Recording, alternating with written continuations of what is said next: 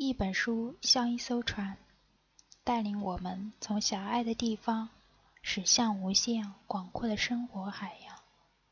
摘抄本朗读者计划与你一同扬帆启程。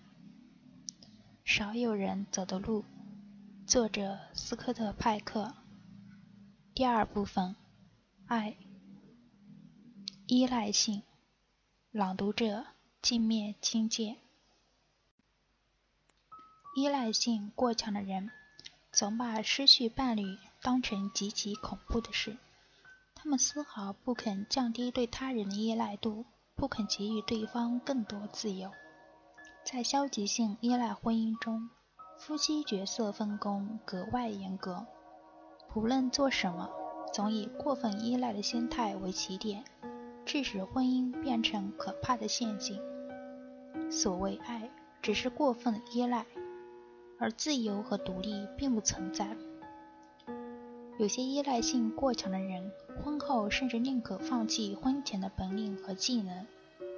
比如，有一个女人婚后突然忘记了如何开车，这是常见的消极性依赖心理并发症。她不是没有学过开车，而是婚后发生的某次意外事故，使她对开车产生恐惧。再也不敢坐在驾驶盘跟前。对于住在郊区的家庭而言，她的恐惧症足以把丈夫永远摔在身边。毕竟没有丈夫，她可能哪儿都去不了。丈夫也必须担负起购物的责任，或者在她外出购物时充当她的司机。丈夫却没有认识到妻子患上了心理疾病。他们也不会考虑寻求心理医生的帮助。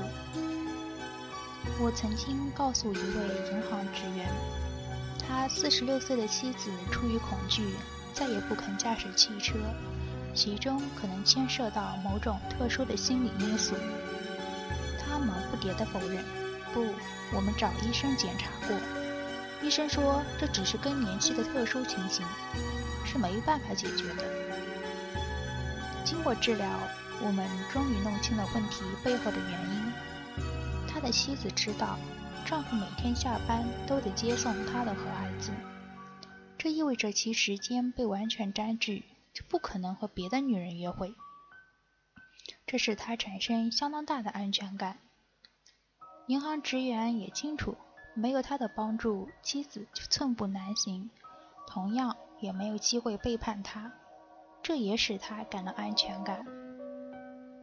虽然消极性依赖婚姻可能维持相当长的时间，而且夫妻双方对于婚姻现状感觉满意，不会产生过多的危机感，但这样的婚姻毕竟不健全，其中也未必有真正的爱。以牺牲自由获取安全感，必将付出高昂的代价。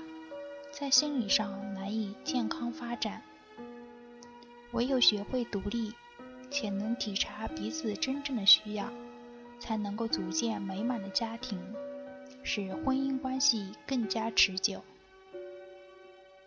消极性依赖心理的特征之一是缺乏真正爱。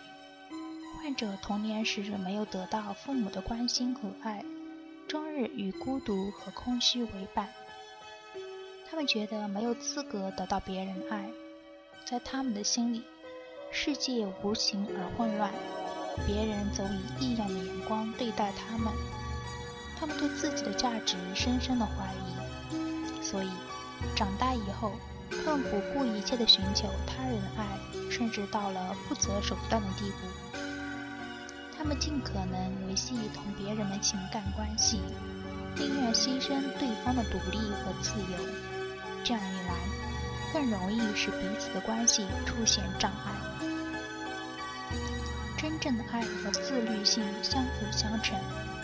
父母缺乏自律性，且没有给予子女足够的爱，子女也就不可能自尊自爱，更不知如何给予别人真正的爱。消极性依赖患者过度依赖的倾向，正是人格失调的一种特殊症状。他们不肯推迟满足感，只贪图暂时性的快乐，始终不能面对现实。他们从不考虑他人需要，即使情感关系行将破裂，仍然我行我素，不肯做出自我检讨和改变。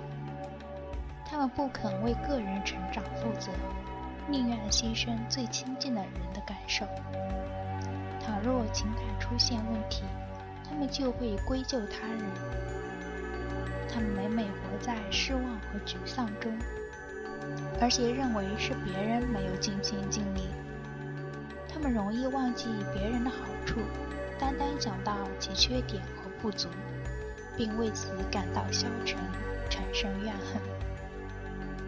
我的一位同事说：“一味依赖别人是最糟糕的活法。”我很赞同他的看法。是啊，与其过分依赖别人，那还不如去依赖毒品呢。毕竟。只要后者货源充足，起码会让你在相当长时间里处于如痴如醉的状态中。把别人当成快乐之源，到头来一定备受打击。为数众多的消极性依赖患者，其实都是瘾君子。有的喜欢酗酒，有的迷恋吸毒。他们有某种容易上瘾的人格，他们只对别人上瘾。从别人身上汲取需要的东西，并且永不满足。要是遭到别人的拒绝，或无法获得好处，他们马上就会转向杯中物或者注射器，把它们作为情感和精神的替代品。过于强烈的依赖性，可能使我们强烈的亲近某个人。表面上，我们与对方彼此深爱。实际上，依赖和爱之间有着天壤之别。过分强烈的依赖感多是来源于童年时期患者父母缺乏爱的能力，且将不幸延续给后一代。只想获取而不愿付出，心智就会永远停留在婴儿期，这只会对人生构成限制和束缚，只会给人际关系造成破坏。而不会使情感走向完满，也会使卷入其中的人跟着遭殃。